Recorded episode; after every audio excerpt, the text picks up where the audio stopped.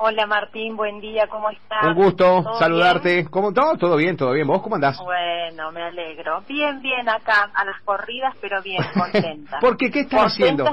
Contentas con los pasos, los pequeños pasos que vamos dando día a día, pero se ven reflejados en la en la comunidad. Totalmente. Así que, bueno, eso es lo más importante.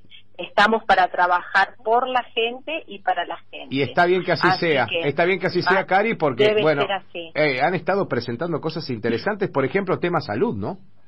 Sí, bueno, eh, viste que en el SIG, eh, más allá de la entrega de bolsones, el SIG no es solamente para entregar bolsones, sino para satisfacer un montón de necesidades y demandas de toda la población. Hay un sector, desde que nosotros tomamos la decisión del espacio físico que ahora está ocupando la casita de abrigo María Florentina, sacrificarlo para trasladar todo lo de desarrollo humano acá al SIC, porque realmente el espacio físico del SIC es muy amplio, es muy confortable, es muy cómodo, entonces es una de las estructuras mejor conservadas dentro de, de, lo que nosotros recibimos como herencia cuando comenzamos la gestión. Entonces, bueno, poder dividir un sector para desarrollo humano, el trabajo de las trabajadoras sociales, las entregas de bolsones que no cesaron nunca en este año y medio de pandemia y de gestión de Alejandra, y el otro ala dedicarlo a salud.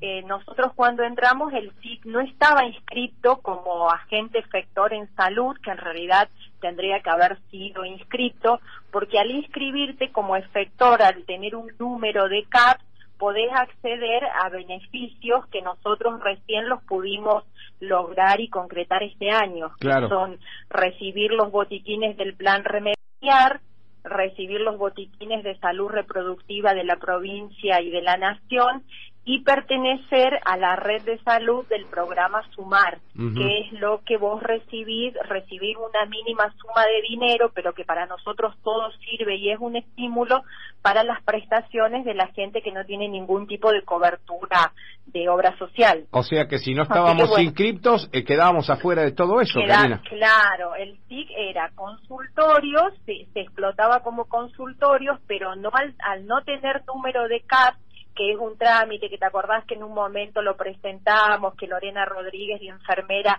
hizo el curso de capacitación y entonces a partir de tener número de CAP podemos ser beneficiarios de todas estas propuestas, tanto nacionales como provinciales. Así que bueno, eso está buenísimo porque también nosotros sentimos que día a día le vamos devolviendo a la gente y vamos acercando la salud a, la, a los vecinos, que eso es lo que queremos. Está claro, Karina, que es imposible no estar dentro de estos programas porque la gente que concurre al SIC no va de paseo, ¿no? Va realmente... Pero no, seguramente. Aparte que, a ver, eh, Martín, es la salud pública de Ceres, es la gente de Ceres y tanto nosotros desde el SIC como la gente del hospital estamos trabajando con lo mismo y tenemos que darle respuesta a todos y tenemos que unir criterios y acciones para poder resolverle los problemas o las necesidades a la gente. Es así, no, hay otra. No, no, sí, sí, sí. acá, no hay partidismo, no hay banderías, acá tenemos a la salud de la gente y nosotros somos los responsables de actuar, ya sea en los tratamientos o en atención primaria en salud, que es lo que nos corresponde a nosotros. Eh, y Cari, ¿qué es lo que más se ve? ¿Qué, ¿Qué, está pidiendo más la gente en este ámbito? Y por ahí nosotros, viste, la, la, lo que la carencia que en realidad tiene Ceres es por ahí el pediatría, viste, eh, pediatría, o sea, todos somos conscientes de que en toda la provincia hay escasez de médicos, entonces por ahí uno no puede crecer quisiéramos crecer. A nosotros nos encantaría tener consultorios médicos todos los días acá en el SIC. Pero bueno, no no hay médicos. Eh, es, una es una realidad tanto en Ceres como en diferentes lugares que con los que hablamos permanentemente, ¿viste? Entonces, bueno, por ahí eh, la limitante más grande es la falta por ahí de pediatras, pero nosotros eh, eso lo tenemos articulado tanto con, con el hospital como que por ahí la gente, viste, que te viene a reclamar, que espera, que no consiguen turno, hacemos enseguida las gestiones con el hospital para que sobre todo los niños o las niñas puedan ser atendidos a la brevedad, como corresponde. No, seguro. Pero bueno, sí, esa es una carencia. Nosotros de a poquito incorporando muchas cosas. El primero que empezó con nosotros fue el doctor Godoy, en la salita del Nueva Esperanza y acá en el SIC. Después incorporamos a la doctora Marcia Uberti, que tiene todos los turnos dados, pero igual no tenemos dos o tres meses de espera. Eh, después incorporamos el odontólogo cuando se decidió que el doctor Martini pase al hospital, como nos quedó el consultorio, que no es de una gestión o de la otra, sino es un beneficio para la gente de Ceres, se aprovechó toda la estructura que teníamos y se le hizo un contrato al odontólogo José Godio. José está trabajando tremendamente bien, tiene también los turnos para septiembre, tiene todos los turnos dados, de a poquito vamos incorporando más, más servicios como los tratamientos de conducto, fuimos comprando por ahí en todos los insumos que él necesita, fuimos mejorando la calidad para que el trabajo que se le haga a una persona le dure, no se le caiga al poco tiempo. Así que bueno, se está invirtiendo mucho en la salud de la gente y a partir del viernes pasado incorporamos al doctor Guillermo Gagliardi, que si bien con el doctor Gagliardi nosotros ya teníamos un acuerdo porque él en su consultorio de la clínica veía a nuestras pacientes, les realizaba la ecografía a menor costo y nosotros después se le pagaban sus honorarios, pero como el doctor compró un aparato nuevo, entonces nos ofreció venir los días viernes a la mañana a hacer las ecografías acá. y bueno, empezamos el viernes pasado y realmente ya los dos o tres próximos viernes tiene todos los turnos dados. O sea, Karina, que toda la gente que pasa por un consultorio del SIG no paga nada, ¿no?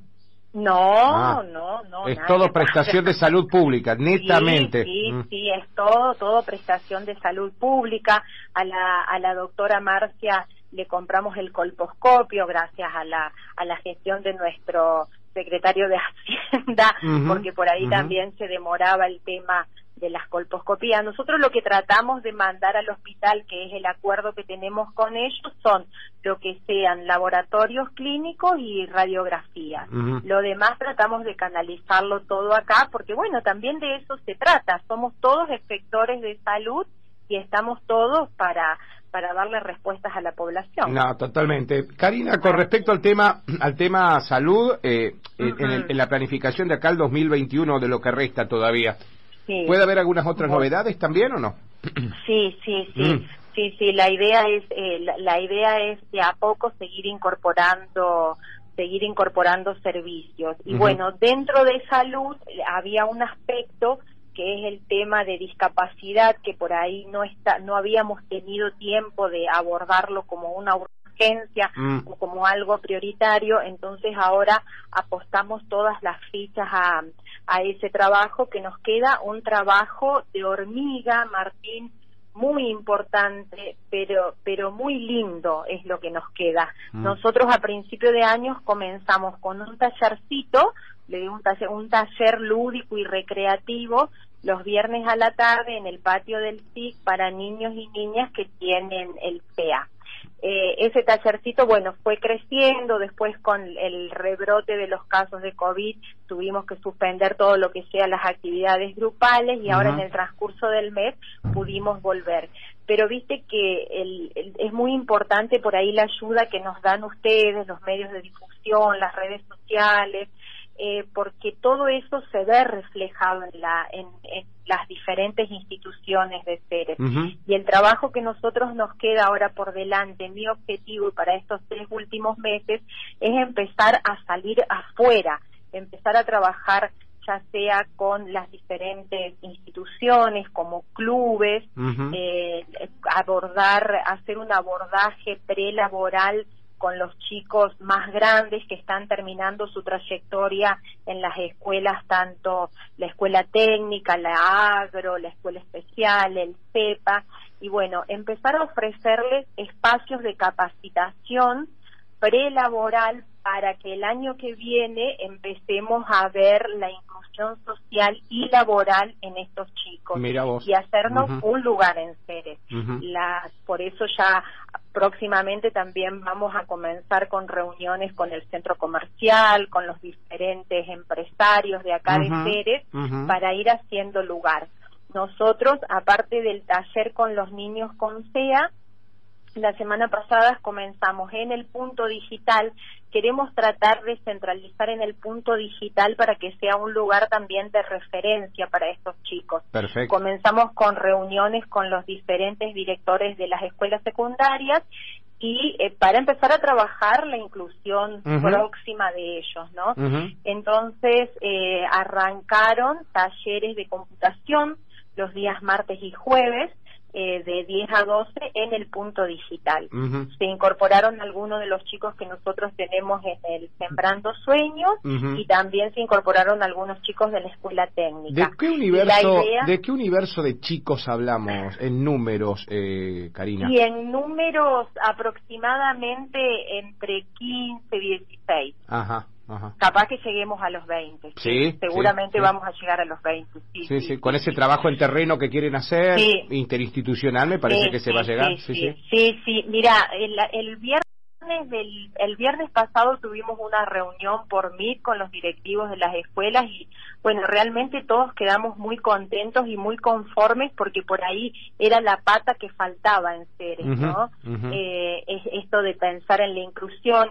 Vos por ahí ten en cuenta que para las familias y para los propios docentes es muy frustrante tener a los chicos cumpliendo a lo mejor toda una trayectoria en el secundario y cuando lleguen los 18 años, como se termina su periodo en el ámbito escolar, vuelven, hacen una involución a su casa. Claro, porque no hacen nada. Claro. Claro. Ah. No, no tenemos espacios donde insertarnos, donde incluirlos. Y bueno, y ese es un terreno fértil que acá en Ceres no hay. Nosotros estamos viendo los modelos por ahí de Sunchales, de Rafaela, que ya están trabajando en la inclusión y bueno, ese es el próximo objetivo desde inclusión social para estos tres meses que quedan. Pero nosotros lo que queremos primero es capacitarlos. Sí, está bien. La semana que viene vamos a empezar con entrevistas porque por ahí no a todos les gusta la computadora, a, algunos les gusta diferentes cosas, entonces poder ir viendo cuáles son los intereses y las necesidades de los chicos y después empezar a reunirnos con los empresarios. Pero mira, Martín, todo esto suma y la difusión y el rol de ustedes como comunicadores sociales es muy importante. Sí, totalmente. Y bueno, pero como muchos, muchos que te deben estar escuchando ahora, Karina, como yo, nos estamos enterando de esto. Claro. Digamos, porque estos son trabajos, eh, no, no, pero estos son trabajos que en los que participa tanta gente, pero se hace tan para adentro, Karina, que a veces eh, difundirlo está muy bueno porque nos permite también saber, eh, y creo que vos lo dijiste en la primera frase de la entrevista, el SIG no es solamente un lugar para entregar bolsones. No, no. Digo, creo que ahí ya, ya creo que ahí arrancaste espectacular para entender todo lo que se trabaja con un pasito, bueno, en algún momento es paso de hormiga, porque esto es, de a poquito, Karina. Estamos hablando de, romper un, un, esquema que parecía eh, años atrás ilógico, ¿viste? Romperlo. Eh, de que alguien con eh, alguien con SEA, por ejemplo, pueda estar trabajando, pueda estar atendiendo en una estación de servicio, en un mostrador. Entonces, estas cosas son muy buenas. Yo veo, yo veo la pertenencia que tienen estos chicos, Cari con, con Luli en el, en el vivero. La pertenencia que tienen esos chicos es una cosa de locos. Una cosa impresionante lo que hacen esos pibes. Una pertenencia tienen. Lo sienten de ellos, ¿me entendés? Exacto, exacto. Y bueno, nosotros ahora por eso también queremos focalizar en el punto digital para que también sea la pata de educación que nos faltaba, ¿no? Que es muy importante. Agregamos a dos coordinadoras, a Belén Dovis, que es acompañante terapéutica y está próxima a recibirse de psicomotricista, y a Celeste Mancilla, que es una, una chica de acá de Ceres, que es artesana y que está estudiando el profesorado. Divina, bueno, y también generan un vínculo muy lindo con los chicos y los chicos con ellos, y son espacios sumamente contenedores y sumamente saludables, ¿no? Eh, y bueno, y después, por ejemplo, también tuvimos el, el, ofrecimiento de la gente de Atlético, que vos fíjate que es un club que nunca trabajó con la inclusión, de llevar a los chicos del Yo también juego al club. A nosotros eso, mirá, Martín, nos desbordó porque, mm. Y justamente ellos por ahí, los directivos, te dicen, no lo hicimos antes porque teníamos miedo, porque no nos animábamos, porque tenemos miedo que alguien se golpee, se lastime, y es entendible, pero nosotros en este trabajo de hormiga armamos un grupo de profes como está Jimena Nari, está Marcelo Escalada, está Luli Villalba, Belén Dovis, y Pérez, que tenemos un grupo, un semillero lindo de chicos y chicas para empezar a trabajar con ellos. Entonces, si vos tenés una institución como Atlético que te ofrece las instalaciones, nosotros llevamos a nuestro equipo de chicos, de profes, que es lo más importante. Pero así como Cacu se va... el estigma. Claro, sí. Nosotros, el tabú, el tabú que hubo siempre en algunos aspectos, sí. Yo en todo voy haciendo el caminito de hormiga. Por ejemplo, eh, el Rafa Belén que los otros días debutó en las redes sociales con el chamamé. Sí. Uno de los sueños de él era aprender a tocar guitarra. Entonces hablamos con Fernando Maletti, hablamos con el profe de guitarra y el Rafa ya está yendo a aprender guitarra. qué Así lo hicimos con otro chico en atletismo que quería. Hablamos con Fernando, con el Manu Leiza Ahora vamos a seguir incorporando chicos a atletismo.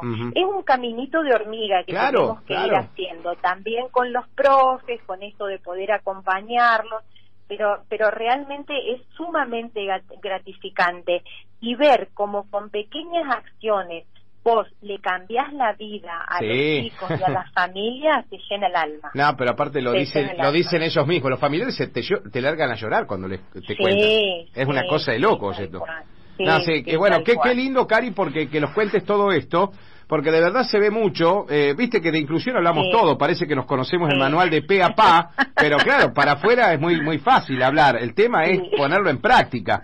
Eh, que es algo de lo que siempre criticamos nosotros de los medios. Se hablan de tantas cosas, inclusión, esto, lo otro, pero después hay que hay que ponerlo en la práctica, porque el, manual capaz que lo conozcamos de, punta a punta, el tema es que lo escrito después hay que, hay que extrapolarlo a la realidad. Eh, y está muy bueno lo que se hace.